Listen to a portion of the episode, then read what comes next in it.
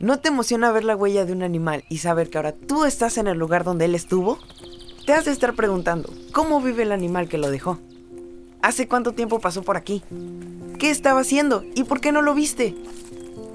Si te digo la verdad, ver a los animales en el bosque no es tan fácil. Son buenísimos para esconderse. Se mueven muy lento y sin hacer ruido, como los espías. Otros pasan casi todo el día en sus casas y solo salen por las noches. Pero no te preocupes, un buen explorador sabe leer las pistas que los animales dejan.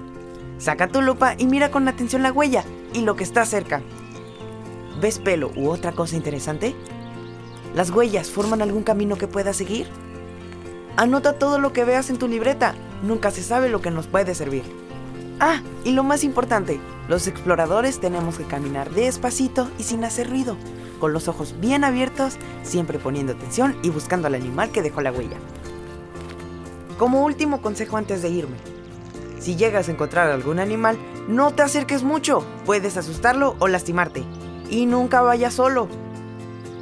Bueno, ya sabes todo lo que necesitas para ser un buscador de huellas. Ahora te toca a ti salir y explorar. Diviértete mucho.